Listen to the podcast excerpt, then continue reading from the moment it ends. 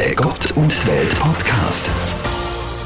Die Intensivstationen in der Schweiz sind stark ausgelastet. Man hört es immer wieder, dass es nicht nur zu wenig Bett hat, sondern auch das Pflegepersonal an seine Grenzen kommt. Wir haben zu dem Thema zwei Podcasts gemacht. Einen mit einem Intensivpfleger, einen mit einem Seelsorger am Kantonsspital St. Gallen. Jetzt rede ich mit dem Pflegefachmann Gerald Meyer, der auf der medizinischen Intensivstation am Kantonsspital St. Gallen arbeitet. Am Anfang von unserem Gespräch wollte ich von ihm wissen, wie sich die aktuelle Lage in den Spitälern von der in der ersten Welle im Frühling unterscheidet. Also es ist halt eine ganz andere Situation als vor allem bei der ersten Welle. Also bei der ersten Welle hat man ja schon extrem viel ähm, gehört, auch so in den Medien, wie es überall abgeht. Und man hat viele, viele Fotos auch gesehen, gerade aus Italien, auch aus dem Tessin dann unten und so, äh, wo man dachte, wow, das schaut schon eher nach Krieg aus, als nach dem, was ich so kenne. Ähm, und dann hat man sich da so quasi auf das Maximum eingestellt. Und man hat auch gemerkt, dass das ganze Kantonsspital ja komplett alles runtergefahren hat, was irgendwie geht und Sachen zur Verfügung gestellt hat, also so äh, Equipment und Personal und sonst irgendwas. Und dann saßen wir so ein bisschen rum, um es jetzt ein bisschen zu übertreiben und waren am Däumchen drehen und dachten, so, wann, wann geht's dann los? Und äh, das ging dann so, äh, sagen wir mal, zwei Wochen oder so. Und dann kam so quasi der erste Patient, so Corona-Patient 1, den äh, habe ich dann auch gerade im Spätdienst noch aufgenommen, wo man natürlich auch noch nicht so recht wusste, was da auf einen zukommt. Und das habe ich als sehr, sehr eindrückliche Situation so im, im Gedächtnis behalten. Jetzt geht man damit anders um. Also jetzt hat man halt auch eine, eine Standardroutine, wenn ein weiterer Patient wegen äh, Corona irgendwie kommt. Aber damals war so ein bisschen die Frage, wie, wie sind denn die so? Sind die irgendwie anders? Und ähm, ich, ich habe sehr eindrücklich gefunden, dass das quasi ein selbstständiger, älterer, fitterer Mensch war, ähm, der innerhalb von zwei Stunden einfach fast gestorben ist. Und ähm, ich habe dann noch quasi direkt als, als letzte Tätigkeit, bevor er dann mit dem Beatmungsschlauch äh, versorgt wurde und so, und das war dann schon richtig, richtig knapp, muss man sagen. Ähm, habe ich noch irgendwie mit seiner Schwester telefoniert, weil die Atemnot war schon so groß, dass er mit ihr gar nicht mehr reden konnte, selber am Telefon. Und das war dann eben so dieses Gespräch, wo ich mir dachte, vielleicht ist das das Letzte, was die Schwester von ihrem Bruder hört. Ich habe ihn nur ganz kurz in ein paar Sätzen halt erklären können, dass er jetzt in St. Gallen ist, dass wir ihn da jetzt mit dem Beatmungsschlauch ausstatten und so weiter und so fort und habe ganz klar aber auch direkt sagen müssen, dass ich zu dem Zeitpunkt nicht sagen kann, ob er das überlebt. Das war schon, das ist eindrücklich. Und wie ist es denn weitergegangen? Hat er überlebt? Er hat dann überlebt. Er hatte auch eine, eine sehr lange schwere Phase. Es war sehr, sehr lang einfach genau auf diesem Grad, wo es in beide Richtungen kippen kann. Und soweit ich das weiß, ich habe es dann am Ende nicht, nicht ganz gesehen, hat das, glaube ich, hat das, glaube ich, überlebt. Aber der war über Wochen bei uns. Wie hat sich denn die Situation verändert oder was sind da so für Symptome? Also ich meine, er, er, er, kam mit dem, mit, dem Rettungs, äh, mit dem Rettungsdienst an und hatte einfach nur, sagen wir mal, ein bisschen Sauerstoff über eine normale Nasenbrille also einfach nur vielleicht, sagen wir mal, vier Liter Sauerstoff, um mal so ein bisschen eine Zahl noch zu nennen. Das ist jetzt nicht wahnsinnig viel. Und er konnte noch selber von dem, von dem Ding aus vom, vom Rettungswagen ins Bett rüber steigen mit ein bisschen Hilfe und also war soweit selbstständig. Ich glaube, er war irgendwie im Chor irgendwo unterwegs gewesen oder so. Chorprobe. Und ähm, zwei Stunden später äh, war es nicht möglich, äh, mehr Sauerstoff zu geben, weil ich komplett aufgedreht hatte, quasi er hat eigentlich, er ist schon unruhig geworden vor Atemnot und währenddessen ist eigentlich auch schon draußen natürlich alles vorbereitet worden, was man so alles braucht für die Intubation. Und ähm, er hat sich unglaublich rasant verschlechtert. Sowas habe ich noch gar nie gesehen. Und ich bin jetzt eben dann auch so 15 Jahre auf eben jetzt verschiedenen Intensivstationen. Aber so eine rasante Verschlechterung habe ich noch nie gesehen. Und ähm, so eindrücklich habe ich es danach, zum Glück, auch nicht mehr gesehen. Wobei vielleicht sind wir jetzt eben auch anders darauf vorbereitet. Man hat das eben schon ein, zwei Mal gesehen und man hat da jetzt schon auch so einen Standard, so ein bisschen natürlich. Aber rein von den Zahlen her ist ja jetzt, äh, hat es ja viel mehr ähm, Leute auf der Intensivstation. Überhaupt nicht zu vergleichen, ja, absolut. Ja. Wie, wie, wie kannst du das ein bisschen vergleichen? Wie ist die Situation im Frühling und jetzt? Was sind da die Unterschiede? Ich habe so ein bisschen den Eindruck, dass man im Frühjahr eben auf, das, auf den Worst Case vorbereitet war, so ein bisschen. Oder nicht nur so ein bisschen, sondern richtig vorbereitet war. Und dann ist es aber viel weniger schlimm geworden, als sich das eigentlich alle überlegt hatten irgendwie. Ähm, und daher hat man es jetzt wahrscheinlich mit dieser zweiten Welle, auf die man sich ja ein halbes Jahr vorbereiten konnte, hat man es einfach nicht mehr so ganz ernst genommen. Und das ist, glaube ich, fast weltweit, so kann man fast sagen, glaube ich, ähm, dass man eben zumindest jetzt hier so auch in, auch in Deutschland, Österreich vielleicht auch, ähm, dass man eben festgestellt hat bei der ersten Welle, ja, okay, so schlimm ist es gar nicht. Es ist nicht so schlimm wie in Norditalien. Es ist nicht so schlimm wie in New York, wo tote Menschen im Kühltransporter vorm Spital aufgebahrt werden müssen und so weiter und so fort. Und deswegen hat man das Ganze wahrscheinlich so ein bisschen auf die leichte Schulter genommen. Und Jetzt hat es dafür verhältnismäßig lang gedauert, wo wir im Spital auf der, auf der IPS schon festgestellt haben, oha, jetzt, jetzt es dann los. Äh, bis dann auch das so richtig, glaube ich, in der Bevölkerung angekommen ist. Und ich glaube auch gar nicht, dass es aktuell schon ganz angekommen ist, wie schwierig es ist. Also der Unterschied ist quasi, dass ich ganz am Anfang, so bei der Schichteinteilung, habe ich vielleicht einen Patient, der beatmet ist und wenn das jemand ist, der instabil ist, also bezüglich Kreislauf, bezüglich Beatmung und der hat einfach mehr Zeit benötigt, ähm, dann habe ich den normalerweise eigentlich alleine betreut. Oder wenn es eine stabile Beatmung ist. Ich meine, es muss ja nicht immer dauerhaft instabil sein. Es kann auch sein, dass es die Beatmung natürlich immer noch braucht und dass man da auch immer noch äh, viel zu tun hat, aber dass es eigentlich soweit eine stabile Situation ist, dann hat man daneben vielleicht auch noch einen zweiten Patienten.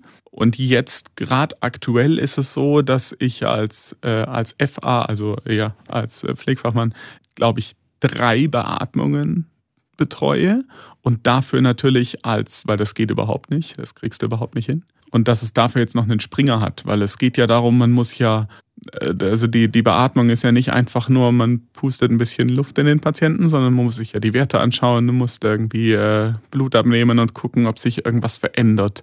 Ähm, du musst den Kreislauf im Blick haben. Du musst irgendwie schauen, wann du welche Medikamente aufzuziehen hast. Du hast Spritzenpumpen am Laufen und das sind, das sind dann schnell mal irgendwie zehn Sachen, die einfach mal gleichzeitig die ganze Zeit laufen.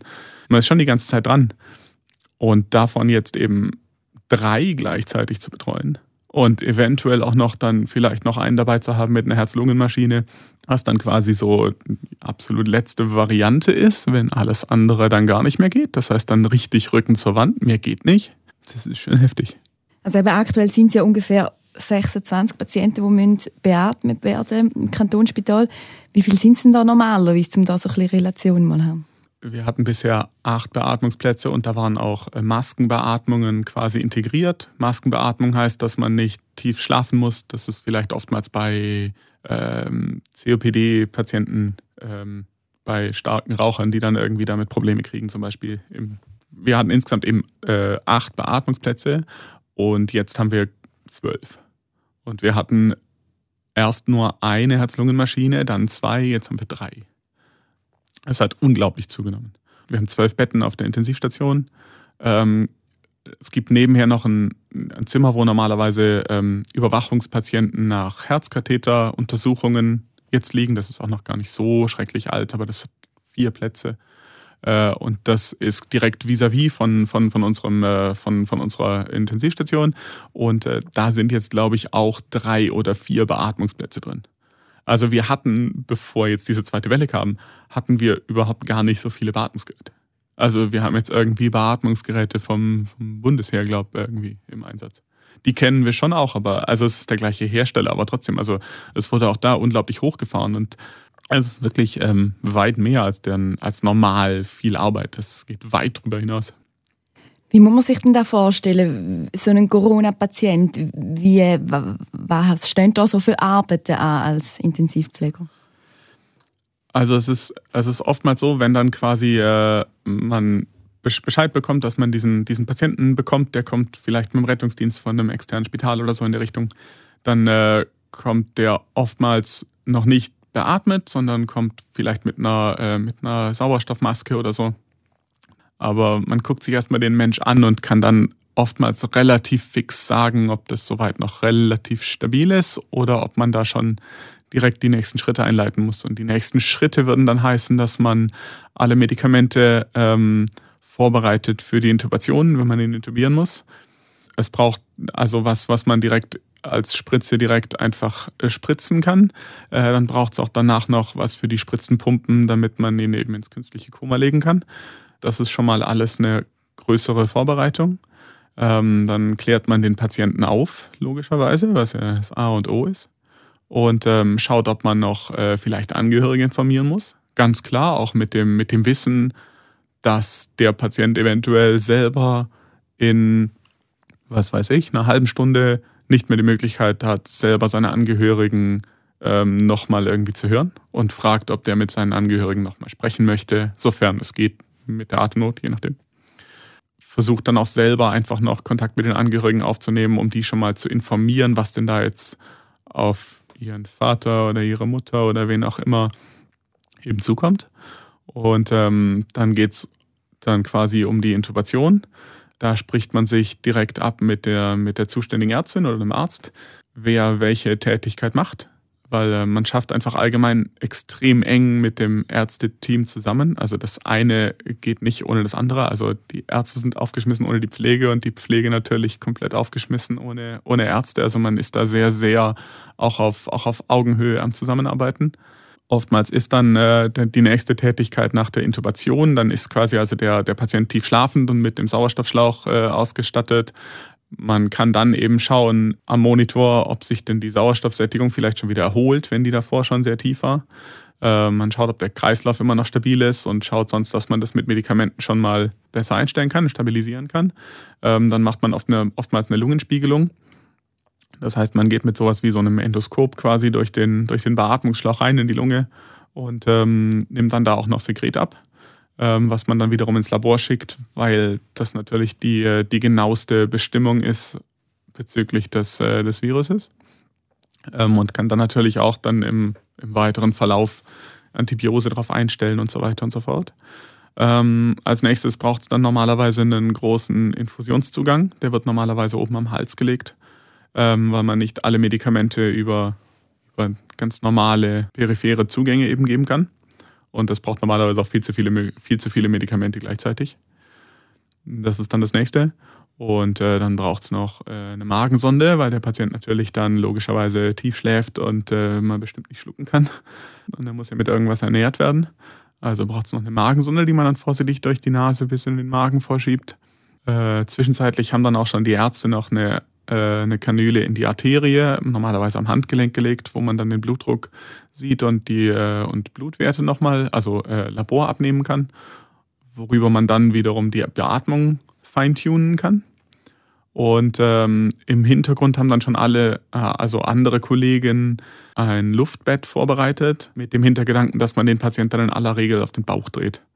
Und ähm, normalerweise bleibt er dann bis zwölf Stunden oder so eben in dieser Bauchlage oder 135 Grad. So ein bisschen wie eine überdrehte, stabile Seitenlage, so ein bisschen. Ja, und wenn man dann so weit ist, dann kann man langsam durchatmen, weil dann liegt der Patient erstmal auf dem Bauch und äh, man, macht, man macht dann natürlich viel Mikrolagerung, weil jeder, der irgendwie selber lange und ausdauernd schläft, äh, weiß ja trotzdem, dass er sich ab und zu mal ein bisschen bewegt. Aber das können die Leute ja alle nicht. Das heißt, das ist dann alles unsere Aufgabe. Und so das Ganze kann man sich dann bestimmt vorstellen, da ist man dann schnell drei Stunden beschäftigt und zwar nicht alleine, sondern da ist man dann selber vielleicht Hauptverantwortlicher von der Pflegeseite am Bett, hat dann aber mindestens noch zwei Hände, die einem direkt am Bett helfen und mindestens äh, vier Hände, die draußen das Luftbett vorbereiten, das Ganze anmelden, sich um Medikamente kümmern, die ganzen Geräte reinfahren, das Bronchoskop parat machen und das danach auch wieder säubern und so. Und das ist alles, wenn alles gut geht und alles einfach easy going ist soweit. Äh, wenn dann natürlich noch irgendwas äh, jetzt noch instabiler wird, dann ist die Sache dann schon nochmal ganz anders. Also die Menschen, die bei euch auf der Intensivstation sind, die Corona-Patienten, die sind auch alle im künstlichen Koma? Nicht, nicht, nicht alle. Der große Punkt ist halt, dass ja die Beatmung per se ist keine Therapie. Also, weil eine konkrete Therapie gegen, gegen dieses Virus. Gibt es nicht. Es ist ein Virus. Äh, man kann einfach nur den Körper so weit unterstützen, dass der sich dann halt selber an den Haaren äh, da wieder aus dem Sumpf ziehen kann. man, man versucht teilweise schon auch, die Leute nicht, vielleicht nicht zu früh zu beatmen, weil man eben weiß, Beatmung per se ist auch einfach schädlich. Und wenn man, also man, man kann die so gut es geht einstellen und äh, versucht eben genau mit der Beatmung und mit dem, mit dem äh, künstlichen Koma die Lunge möglichst zu schonen. Also sprich, man, man, äh, man versucht es so einzustellen, dass äh, die Atemzüge nicht zu tief sind und dass die Atemfrequenz nicht so hoch ist. Dass, also von, von dem her die Lunge möglichst wie stillzulegen, damit die sich einfach erholen kann. Es ist ja quasi, als wenn man sich einen Knochen bricht, aber den kann man halt einfach eingipsen. Und dann wartet man sechs Wochen und toi toi toi ist dann wieder gut. Und dann ist das Ding wieder stabil. Äh, wieder stabil. Ähm, dann muss man danach immer noch Muskulatur aufbauen und so weiter. Aber ebenso ist das natürlich an der Lunge auch und das betrifft ja nicht nur die Lunge. Also die Lunge ist natürlich so das primäre Ding, aber es macht ja unglaublich viel mehr. Es, es wirkt sich auf die Blutgerinnung aus und das, äh, es macht ja, es macht brutal viel. Es klingt jetzt alles nach dem, dass man jetzt sehr einen guten Ablauf gefunden hat, wie man auch so Corona-Patienten behandelt. Mhm wie hat sich das so ein bisschen eingespielt oder so ein bisschen verändert? Wie ist man denn darauf gekommen, eben auf die korrekte Behandlung oder wie man es wie dann auch muss? Ja, ich denke mal, es, es, ähm, es kam natürlich auch schon auch so auch schon so für vor, vor der ersten Welle natürlich kamen dann natürlich auch schon Daten damals aus, äh, aus China von äh, Medizinern, die gesagt haben, das und das hat funktioniert und das hat nicht funktioniert und so weiter. Von dem her hat man ja schon ein bisschen was gewusst und so mit dem Vorwissen, was man halt dann irgendwie hatte, ist man dann halt einfach angegangen und hat geguckt, okay, was, was funktioniert denn oder vielleicht auch, was, was funktioniert nicht. Also es ist ja auch möglich, dass man dann feststellt, okay, wir, wir, ich meine, es kannte ja keiner konkret dieses Virus. Also es ist jetzt ja ähm, nichts, was man davor schon irgendwie äh, x-mal gesehen hat und jetzt ist es halt wieder mal da und naja, okay, gut. Sondern es ist einfach was Neues. Man weiß nicht konkret, was es tut. Ähm, und das heißt, man musste halt auch einfach sich die Situation jeweils anschauen und gucken, wie sich die Situation verändert und dann halt schauen, wie man mit der veränderten Situation einfach klarkommt. Was ein Stück weit ja auch das Daily Business auf der, auf der Intensivstation ist. Und ja. jetzt vor allem auch, auch aktuell, es, es, es wird natürlich auch versucht, das, das Personal möglichst halt hochzufahren. Ich meine, das, man hört ja in den Medien hauptsächlich Intensivbettenkapazität, aber äh, der ausschlaggebende Punkt sind ja nicht die Betten. Ich meine, Betten kann ich im Ikea kaufen, das ist nicht so wild. Äh, es geht halt darum, wer an den Betten steht. Und an den Betten braucht es halt eben Leute, die auch genauso Veränderungen sehen, die halt auch Erfahrungen haben, um halt äh, auch frühzeitig reagieren zu können. Weil natürlich auch jetzt wieder speziell bei den Corona-Patienten, wenn ich dann ein Stück weit ähm, entweder vielleicht zu lange warte oder es davor nicht, in, also äh, weil, weil, weil ich es nicht früh genug erkannt habe, oder auch einfach, wenn es so akut schlecht ist, ist natürlich auch wiederum die Gefahr extrem viel höher für alle Leute, die an dem Patient arbeiten. Das muss man ja schon auch sagen. Natürlich, wir sind, wir sind äh, geschützt mit Masken und es, es ist auch klar definiert, ähm, in welcher Situation man welche Maske braucht. Man braucht nicht immer die volle Schutzkleidung, wie man es hauptsächlich auch im Fernsehen sieht, wobei das natürlich auch von Spital zu Spital unterschiedlich geregelt ist. Ähm, aber es ist klar definiert, wann man sich da eben auch selber schützen muss. Aber wenn es natürlich eine akute, akute Situation gibt, dann ist es schwierig. Also eigentlich heißt es dann ja erst, ich muss mich selber äh, komplett anziehen und selber schützen und dann gehe ich zum Patient. Aber das ist halt, das ist schwierig. Aber wenn jetzt, also wenn einem vielleicht das Herz stehen bleibt oder so, und man dann schnell mal bei dem sein, oder? Also, dass, dass man mhm. irgendwie Zeit hat, zum äh, ja, zum Schutzmantel. Genau, ja. Also von dem her muss es auch einfach im Hinterkopf eben haben. Eben zum Beispiel, wenn man einen Patienten dann oder wenn feststeht, dass man den mit einem Beatmungsschlauch eben ausstatten muss, dass man eben vielleicht auch den Zeitpunkt so wählt, dass man nicht zu spät dran ist, dass der Patient noch nicht komplett am, am Limit ist oder so. Ja. Weil dann ist es natürlich auch für uns hektischer. Und in hektischen Situationen, das ist ja überall so, passieren natürlich auch mehr Fehler. Was sind denn da so für Komplikationen, die können auftreten bei einem Corona-Patienten oder was denn auch an was sterben die meistens? Also ist das Herz, das dann aufhört zu schlagen oder die Luft, die wegbleibt? Ähm, auch, auch das ist halt recht vielschichtig. Also man, man sieht vor allem, dass eben auch ähm, die Lunge einfach ihre Elastizität einbüßt. Und das heißt natürlich, dass sie einfach bedeut bedeutend weniger gut äh, funktionieren kann. Wie gesagt, ansonsten macht es noch große Probleme mit der Gerinnung und es macht äh, große Probleme mit eigentlich allen Organen. Also es wirkt sich wirklich auf alle Organe aus. Also es lässt sich gar nicht so hundertprozentig sagen, dass es quasi nur das eine Ding ist und das macht es hauptsächlich und daran sterben die meisten, sondern es ist halt so das Gesamtding. Es ist halt echt komplex, weil es halt alles sehr, sehr zusammenhängt. Also alle Organe, Ja, wo genau. langsam der Geist, also wo langsam nicht mehr arbeiten. Genau, genau, Wo? genau. Das ist quasi ein Multi-Organ-Versagen. Und ich meine, manche Organe kann man ersetzen, wenn irgendwie die Niere dann äh, feststellt, so, also jetzt ist, jetzt ist Schluss, jetzt funktioniert ich nicht mehr. Kann man natürlich prinzipiell irgendwie schauen, dass man irgendwie eine Dialysemaschine entweder neben das Bett stellt oder die Dialyse, ähm, eben die Dialysestation dann noch quasi involviert und so weiter. Aber man kann natürlich nicht jedes, nicht jedes Organ ersetzen.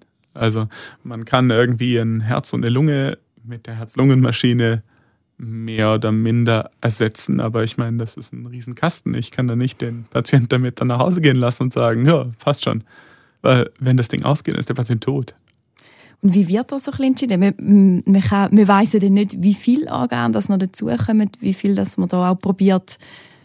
Das ist, das ist eben genau die Beobachtung. Das ist die Beobachtung von den Monitorwerten, von den Blutwerten, ebenso alles zusammen. Das ist quasi auch das, was dann jeden Tag zweimal in den großen Visiten besprochen wird. Und das ist ja dauerhaft auch ein Arzt auf der Intensivstation, wo man eben, wenn man genau am Bett feststellt, da verändert sich was, wo man dann hingeht und sagt, ich habe gerade die und die Veränderungen hier gesehen.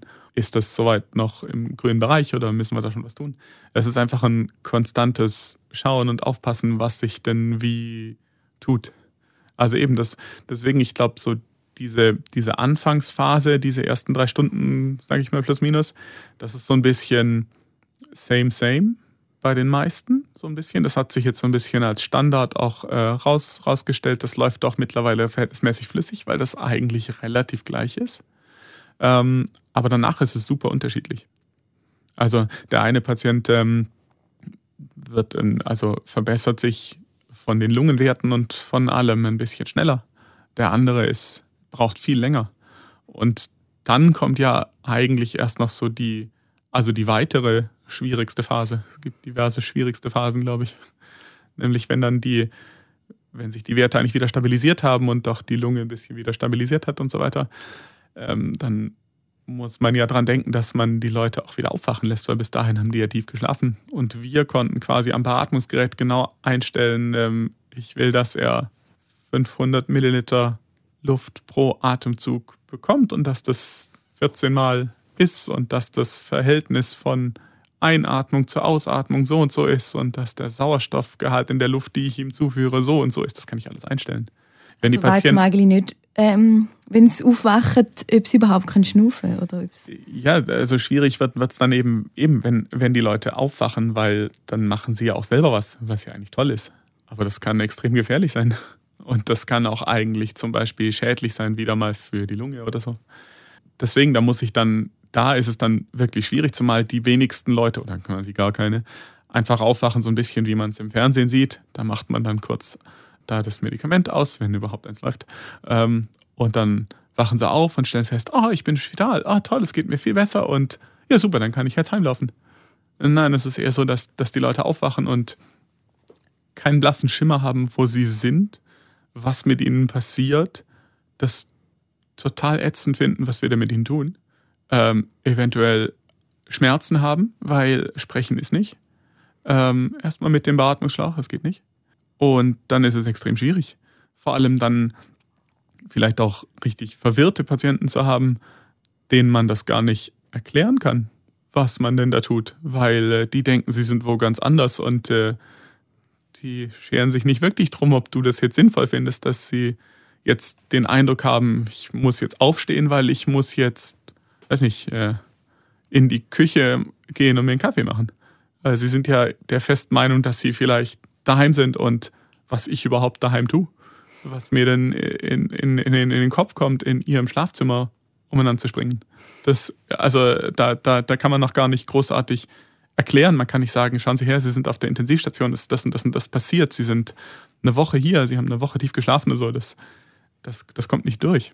Und Aber es gibt ist- dann auch viele, wo, wo, ähm, wo es überle also wo es nachher schaffen, Corona-Patienten, die aufwachen und Schon. Also es, äh, es, es gab jetzt auch diverse Patienten, die ein positives Outcome genommen haben, also die auch die Intensivstation wieder verlassen haben.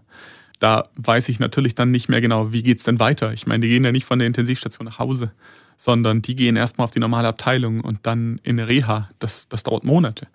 Also das ist eine echt lange Zeit. Ähm, und ich meine, das ist schon so schwierig für Patienten auf der Intensivstation mit künstlichem Koma und so weiter. Auch da wieder, wenn man irgendwie den Arm mal in den Gips legt für sechs Wochen, stellt man fest, dass es einfach keine Muskulatur hat. Äh, wenn dann der Patient da im künstlichen Koma im Bett liegt für ein paar Wochen, da ist, da ist einfach wenig Muskulatur übrig. Da muss man erstmal alles wieder aufbauen. ja, ist wahrscheinlich eben für, für den Patienten und auch für die Angehörigen eine schwierige Situation. Du hast auch geschildert, wie du den Leuten hast müssen erzählen eben, dass, da vielleicht jetzt, äh, dass er vielleicht nicht mehr aufwacht. Wie ist denn alles so ein bisschen für dich jetzt die Belastung? Oder so ein bisschen, wie gehst du damit um, auch so ein bisschen psychisch? Also die Belastung hat halt extrem zugenommen, weil es läuft unglaublich viel parallel. Es ist ja nicht so, dass ich mich in Anführungszeichen nur vielleicht um meine zwei Intensivpatienten kümmere, sondern ähm, ich bin dann nebenher eigentlich auch noch absolut der, der Vermittler so ein bisschen zwischen Angehörigen und äh, Ärzteteam auch.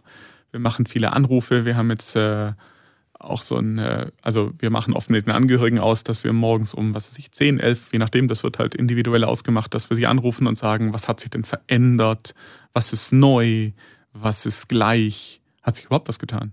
Was oftmals schwierig ist, weil wenn man dann den Angehörigen sagt, es hat sich eigentlich nichts verändert, weil sich, weil vielleicht die Situation für uns auch wirklich die gleiche ist, dann kommen manchmal Rückfragen, wo man dann erstmal überlegen muss, wo kommt denn das her? Weil natürlich jeder, jeder googelt natürlich auch daheim, ganz klar, und, und, äh, und liest Dinge und fragt nach und liest dann, ah, es gibt ja jetzt das und das Medikament, was jetzt irgendwie in den Medien äh, rumgeht, das hilft, kriegt er denn das? Und dann sagt man, nein, das kriegt er nicht, weil wir haben das Medikament vielleicht auch schon getestet und wissen, dass es eigentlich einfach konkret nicht wirklich was, nicht wirklich so viel bringt.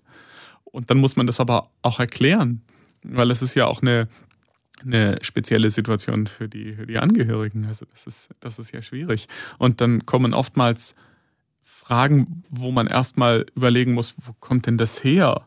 Ähm, und dann, genau, muss, muss man da halt schauen, dass man ja den Angehörigen nicht sagt, oh, jetzt hört einfach zu, was wir euch sagen und dann ist gut. Äh, weil die wollen natürlich auch ihre eigenen Fragen auch äh, verstanden wissen und so weiter. Und das eben, das ist wichtig. Nebenher machen wir auch noch, äh, wir machen Patiententagebücher, dass eben eben genau die Patienten, die dann im künstlichen Koma liegen und die es dann hoffentlich ja auch schaffen, dass die da ein bisschen nachlesen können. Also das ist quasi eigentlich täglich im Spätdienst, schreibt man da einfach rein, was denn am Tag XY denn so war. Weil manches wird ja unterbewusst trotzdem wahrgenommen und äh, dann äh, sorgt das wahrscheinlich für furchtbare Träume. Ich habe es nicht ausprobiert und ich will es auch nicht, aber ich stelle mir das furchtbar unangenehm vor. Ich Ja. meine, auch wenn man so ja normal schon träumt, dann kann man nicht wirklich sagen, was ist denn real und was nicht. Und das natürlich auf einer Intensivstation ist dann natürlich noch viel mehr. Und ich glaube auch jetzt bei den Corona-Patienten, da die bedeutend mehr Medikamente benötigen, ist das bestimmt auch noch ein größerer Punkt. Daher muss, äh, muss man ja auch dran denken, wie denn die, die Patienten, wenn sie dann aus der Akutsituation rauskommen, wie die das Ganze wieder verarbeiten können. Und nicht nur die Patienten selbst, sondern auch die Angehörigen. Ich meine, das Und auch die Pflegenden, oder? Also ich meine, wie, wie tust du da alles verarbeiten? Oder wie nimmt die da auch mit, wenn so Patienten siehst? Ja, also natürlich, natürlich, also man muss halt immer, immer auch selber schauen, natürlich auch wahrscheinlich jetzt, jetzt noch extra, dass man eben genügend Ausgleich sucht. Was weiß ich, der eine macht gern Sport, der andere guckt dann daheim irgendwie Fernsehen, der nächste quatscht mit irgendwie den besten Freunden und sonst irgendwas. Da muss man halt schon selber so ein bisschen schauen, dass man eben auch jetzt nicht dann gerade selber dann nach, äh, nach der ganzen Corona-Geschichte, wenn sie dann irgendwann vorbei ist, was sich gerade direkt ins Burnout verabschiedet, weil man jetzt äh, ein paar Mal eingesprungen ist und ähm, weil man einfach ähm, ja eben die große Verantwortung hat. Also bist du schon mal auch an deine Grenzen gekommen oder hast du das Gefühl, es mag jetzt nicht mehr so viel leiden? Bestimmt, bestimmt. Also ja, hat, hat man schon immer wieder mal. Aber es ist dann eher so, dass man halt vielleicht auch mal bei wirklich äh, Schichten, die einfach wirklich furchtbar stressig sind, also die jetzt noch übers Normale hinausgehen, weil wenn man dann zu der ganzen Geschichte, die man jetzt schon als Basis hat, dann auch noch, was weiß ich, eine Reanimation nach Station hat oder so weiter, ist dann schon, äh, schon hart. Aber ja, ich glaube, man muss sich eben zum einen äh, natürlich ein Stück weit abgrenzen und auch einfach sagen, man tut einfach wirklich, was man kann. Und ähm, manchmal geht es in die Richtung und manchmal in die andere und muss dann auch akzeptieren, dass nicht per se die Richtung, dass der Patient da auch lebend rauskommt, vielleicht sozusagen die richtige Situation ist. Es ist auch gut möglich, dass es genau richtig ist, dann mit vielleicht mit dem Patienten selbst sprechen zu können, mit den Angehörigen sprechen zu können und dann zum Schluss zu kommen, dass es vielleicht der Patient eigentlich nicht wollte, an Geräten zu hängen und so weiter. Und dass es vielleicht dann auch ein Erfolg ist, dass der in Ruhe und in Frieden und ohne Schmerzen, ohne Stress, mit guter Betreuung versterben kann. Das kann definitiv, das kann ein Erfolgserlebnis sein. Auch, dass man die Angehörigen dann in diesem ganzen Prozess gut betreut. Und das kann dann ja, ja auch sein, dass das dann erstmal schwierig ist, mit den Angehörigen erstmal klarzukommen, weil es ist ja eine, eine, eine absolute Ausnahmesituation ähm, und sie dann durch diese ganze Situation vielleicht sogar bis zum, bis zum Tod des, des Patienten ähm, betreut und am Ende dann von den Angehörigen hört, ganz kurz nachdem vielleicht jemand gestorben ist, äh, vielen Dank für all Ihre Arbeit und so. Und dann denkt man sich, ah ja, hm, cool, das freut mich ja noch zu hören. Also sogar in der Situation, das tut dann schon auch gut. Und das sind auch so diese Situationen, die es dann ja eben auch, die, die einem selber auch gut tun. Und das ist ja auch so gesehen, vielleicht klingt es ein bisschen komisch, das macht die Sache auch interessant, dass es so vielseitig ist. Also es kann irgendwie eine Schicht sein, in der man vielleicht, also okay, jetzt aktuell vielleicht eher weniger, wo man zwei Überwachungspatienten hat, die eigentlich nicht riesig krank ist. Das kommt gerade aktuell nicht wirklich vor. Ähm, wo man sich mit den Patienten unterhalten kann und ein bisschen nach rausfindet, was machen denn die so, was ist denn das für ein Mensch? Und das ist manchmal spannend, was man dann raushört. Ach, okay, sie waren, was weiß ich, überall auf der Welt unterwegs und keine Ahnung, kann man sich da ein bisschen unterhalten und stellt fest, ja, okay, es ist, es ist super. Die brauchen die Überwachung einfach für den Fall, dass irgendwas ist. Aber es ist eigentlich soweit okay und dann können die vielleicht auch morgen wieder gehen. Das ist super. Und dann eine andere Schicht hat man einen beatmeten Patient am einen Bett und am anderen Bett auch einen beatmeten Patient, wo noch eine Herz-Lungen-Maschine dran läuft, wo man eigentlich sich primär schon fast auf die Geräte fokussiert. Man, man, man spricht natürlich trotzdem mit, mit, mit jedem Patient, wenn man an, äh, an, an die Patienten rangeht, wenn man sie irgendwie anders lagert, sonst irgendwas. Also, äh, weil eben, es kommt ja so ein bisschen unterbewusst durchaus was an. Aber trotzdem, man hat dann natürlich auch Schichten, wo man eigentlich sich eher nur ums Technische kümmert. Ja. Und das macht es halt auch aus. Also eben, du sagst, es gibt auch schöne Seiten, es ist mhm. schöne Seiten am Beruf. Macht es auch vielleicht ein bisschen Angst, weil man eben halt noch kein Ende sieht, weil man noch keine mhm. Lösung hat in dem, in dem, bei dem ganzen Corona. Absolut, ja, absolut, na klar. Also man weiß einfach noch nicht konkret, was man dagegen tun kann. Man kann natürlich eben all die allgemeinen Maßnahmen treffen und die machen auch absolut Sinn. Ähm, aber trotzdem muss man einfach ähm, ja, abwarten und schauen, dass das mit, mit dem Impfstoff was, was wird. Und dann braucht es aber ja auch noch Zeit, bis der mal kommt und so weiter und so fort. Also, und so lange muss man halt einfach möglichst versuchen, einfach die Situation zu managen. Und das ist schon, das ist tricky, weil man ist das gar nicht mehr gewöhnt, glaube ich, so allgemein, dass man ein Problem hat wo man einfach nicht wirklich was gegen tun kann. Also man kann es eben einfach nur verwalten, aber man kann nichts tun. Und das ist brutal schwierig. Mhm. Und das zieht sich halt auch so lang. Ich glaube, das ist man gar nicht mehr gewohnt. Also ich, ich, ich wüsste nicht, wann ich mal so eine Situation hatte, dass es irgendwie ein, ja sogar die ganze Welt betreffendes Problem gab. Also äh, vom Klimawandel mal abgesehen, aber wo man einfach nichts wirklich tun kann und einfach nur warten muss, bis eben die Wissenschaft so weit ist, dass man eben zum Beispiel in dem Fall diesen Impfstoff hat. Das ganze Pflegepersonal wird ja auch als Held und Heldin auch ein bisschen bezeichnet in dieser Corona-Krise. Und es gibt ja auch eben Streiks, wo sie fordern, dass es eben auch vielleicht so eine Corona-Prämie gibt oder dass, mhm. dass es ein bisschen Anerkennung gibt. Was würdest du dir jetzt wünschen, vielleicht von, von der Bevölkerung oder von den Behörden? Also es, es tat ja schon, schon gut, dann auch so Bilder zu sehen, dass irgendwie geklatscht wurde. Das ist toll und das, und das freut einen auch, weil man, man stellt dann wirklich fest, okay, ich werde auch wirklich wahrgenommen für die, für die Arbeit, die ich, die ich, die ich so mache. Aber auf der anderen Seite sieht man dann halt eigentlich, dass ja, auch das wahrscheinlich schon global gesehen, einfach tendenziell immer, immer mehr gespart wird. Es wird einfach, es ist sehr kostenorientiert, das Ganze. Und ich meine, was kann man denn sparen, wenn nicht am Personal? Eine andere Variante hat man eigentlich gar nicht. Man kann natürlich sagen, wir können das, die billigere Spritze nehmen, aber dann spart man halt ein paar Rappen. Das hat man nicht wahnsinnig viel von. Und eben auch einfach, ja, zu sehen, dass es halt eben Personal braucht und dass man eben mit mehr Personal halt auch die Bedingungen verbessert.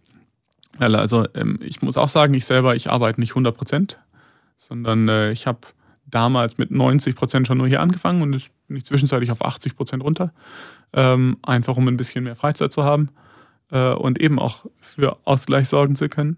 Und wenn sowas halt für mehr Leute auch möglich ist, so eben da ein bisschen mehr Flexibilität halt auch eben zu haben, dann kann man den Job auch länger machen.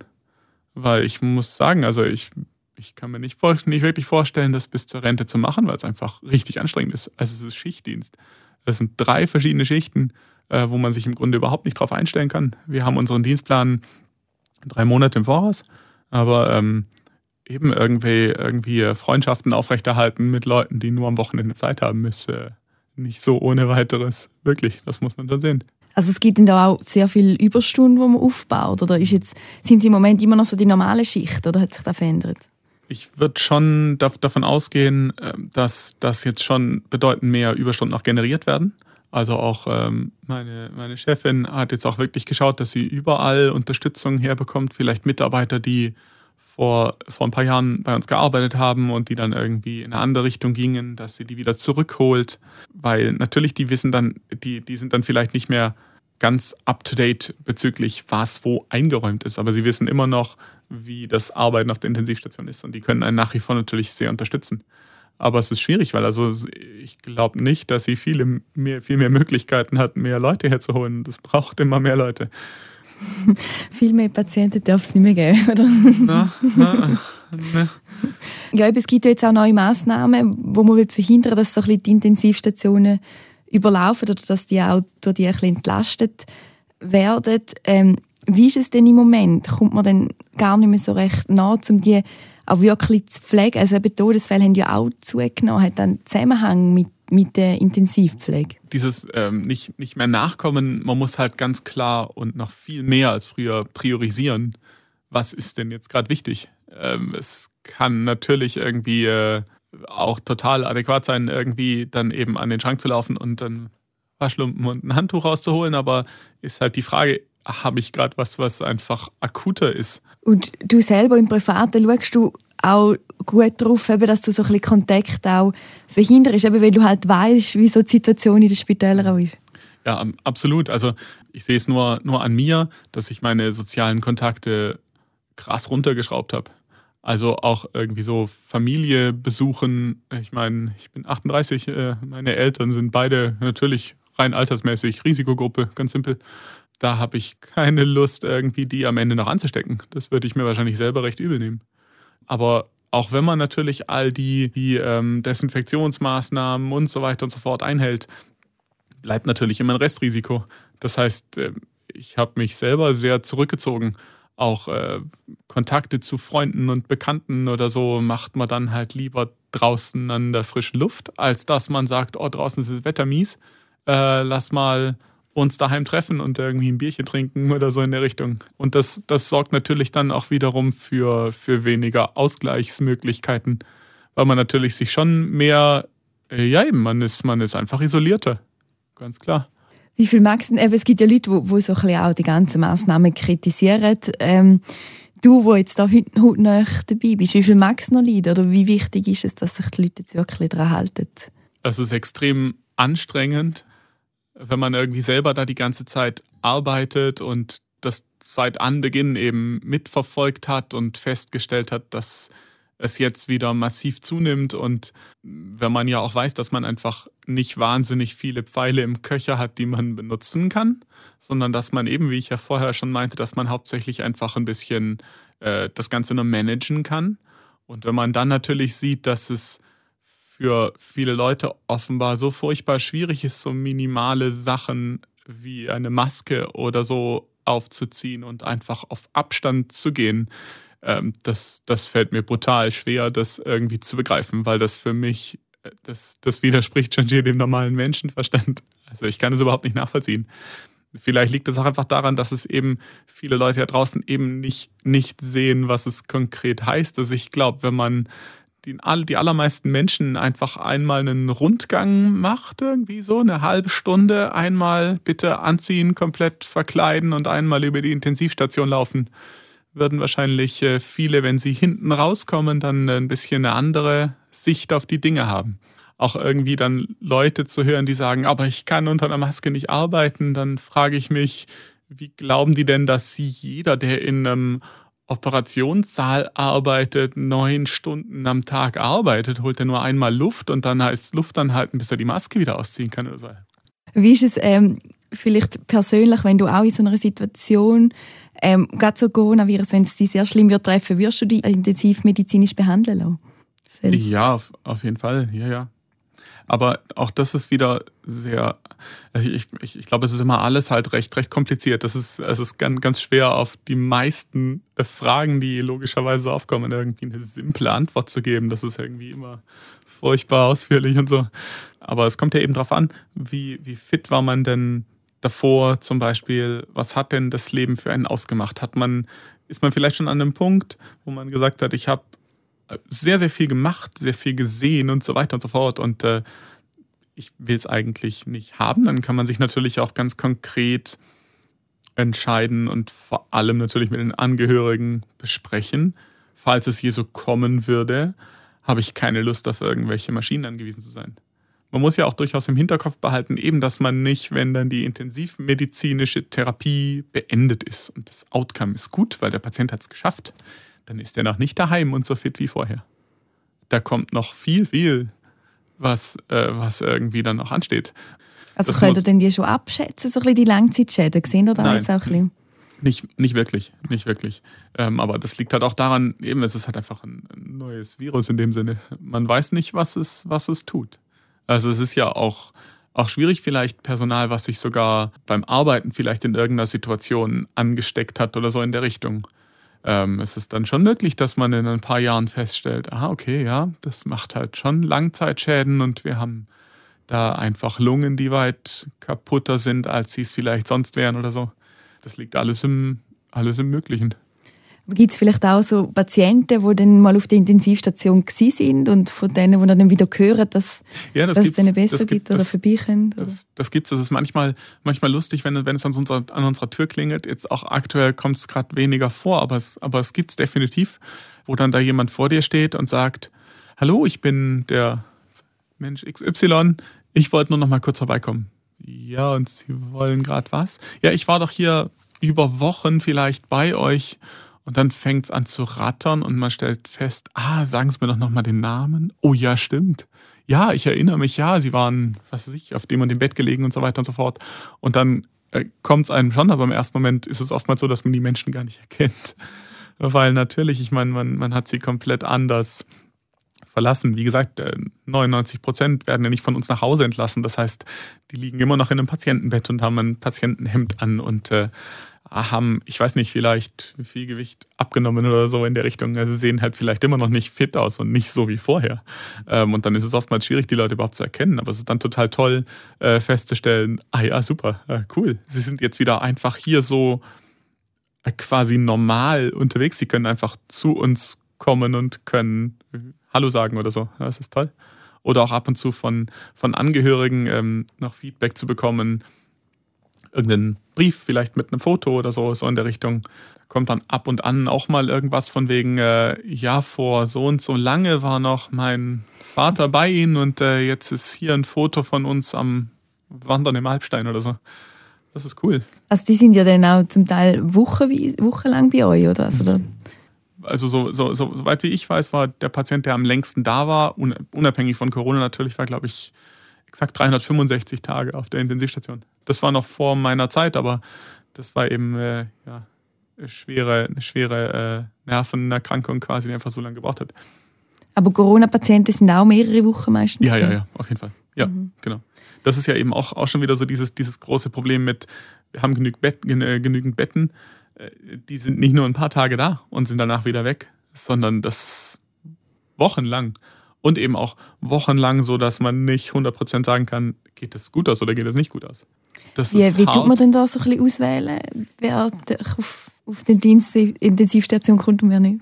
Man muss mal schauen, dass man möglichst viele, viele Daten eben schon mal sammeln kann und muss sich halt auch da wieder versuchen, ein möglichst gutes Gesamtbild halt zu machen und man muss sich aktuell, also umso mehr ähm, halt auch überlegen, welcher Patient hat die besseren Chancen. Das ist gerade dieses äh, Triage, was man noch mittlerweile immer wieder hört. Ein Stück weit hat es das äh, dauerhaft eigentlich. Man muss sich ja immer überlegen, ob denn ob es denn für einen, für einen Patienten eine gute Sache ist, auf die Intensivstation zu kommen. Eben mit all den Nachwirkungen und äh, all, all, der langen Zeit und all den Nebenwirkungen, die alle unsere Sachen halt nun mal haben. Das ist alles kein, kein Zuckerschlecken. Es ist eigentlich schon das Ziel, dass man aus der Intensivstation wieder lebend rauskommt. Also dass ja, die Patienten überleben. Eigentlich schon das Ziel, ja genau. Ja. Richtig. Und eben, es ist ja eben auch, auch wirklich die Frage eben, oh, ja, wie viel, wie, wie gut ist es denn für den, für den Patient? Es ist ja manchmal auch möglich, dass man dass man hm, vielleicht ja auch schon mit dem Patient selber vielleicht nicht mehr sprechen kann, je nach, je nach Situation und äh, vielleicht auch die Möglichkeit hat, vorher noch mit den Angehörigen zu sprechen, was, wie war denn die Lebensqualität und so weiter und so fort. Man, man versucht halt raus, rauszufinden, wie viel Kapazitäten hat denn der einzelne Patient da auch wirklich einen Benefit draus zu haben. Weil einfach nur überleben muss nicht per se ein Benefit sein. Und was passiert denn mit Patienten, die nicht äh, aufgenommen werden? Also die werden weiter behandelt, einfach auf der Station, oder? Also es, es braucht ja auch nicht, nicht, nicht jeder eben wirklich die Intensivbehandlung. Es braucht oftmals, also oder halt oftmals ja auch einfach nur eben ein Monitoring, um zu schauen, was sich denn verändert. Und bei, bei Patienten, wo man dann vielleicht feststellt, eben auch wieder im Zusammenhang mit, man spricht mit dem Patient und mit den Angehörigen, das ist immer ganz klar ein großer, groß, großer Part von dem Ganzen. Ähm, dann geht es eben vielleicht auch einfach ab und zu in eine Richtung einer, einer Palliation, wo es dann halt primär auch darum geht, dass es eben keine Atemnot hat und keine Schmerzen und dann kann das auch der richtige Weg sein für den jeweiligen Patienten. Zum da noch also zu einem Abschluss kommen, weißt es, wo dich vielleicht jetzt auch noch motiviert, eben die nächsten Monate da halt noch ein bisschen den Stress auszuhalten, die Belastung auszuhalten, wo du da beim Arbeiten hast? Es ist so, dass es ein extrem super ähm, Arbeitsklima ist, trotz allem. Es ist einfach ein, ein Mega-Team und das motiviert einen dann schon eben auch diese, diese, diese Schichten eben dann auch managen zu können und festzustellen, dass man, dass, dass man das hinbekommt. Und man sieht ja auch durchaus Patienten, die eben dann einen positiven Weg nehmen. Es gibt durchaus auch Fälle, wo man am Anfang sehr pessimistisch ist und sagt, das schaut nicht gut aus, ich glaube nicht, dass es diese Patientin überlebt. Und dann stellt man am Ende fest, doch, sie packt es. Und das ist es natürlich dann, dann wert, auch diese Erfolgserlebnisse zu haben. Genauso ist es das eben auch wert, vielleicht, wenn es nicht zu einem positiven Ausgang kommt, sondern dann äh, in Richtung Tod geht, dass man feststellt, dass es für die Patientin gestimmt hat, dass es für die Angehörigen gestimmt hat, dass man genügend Zeit hatte, mit denen auch die Betreuung zu machen und so weiter. Und dass es nebenher, ähm, dass man auch nebenher noch äh, anderen jüngeren Kollegen noch ein bisschen äh, helfen kann und so weiter. Also es ist so dieses Team, was einfach sehr, sehr viel ausmacht. Danke vielmals. Gern. Ein sehr spannender Einblick von Gerald Mayer, Pflegefachmann auf der medizinischen Intensivstation am Kantonsspital St. Gallen. Es ist wirklich eindrücklich und teilweise auch nicht so ganz fassbar, was in der Corona-Pandemie alles passiert und was es auch für, für Abläufe in den Spitälern gibt. Wie sich die Patienten dabei fühlen und wie Angehörige von Corona-Patienten mit dem Virus umgehen, da weiss der Seelsorger Sepp Koller mehr darüber. Ihn hören ja im zweiten Podcast zu dem Thema. Danke euch vielmals fürs Zuhören. Der Gott und die Welt Podcast in Zusammenarbeit mit der katholischen und evangelischen Landeskirche von der Kanton St. Gallen und Appenzell.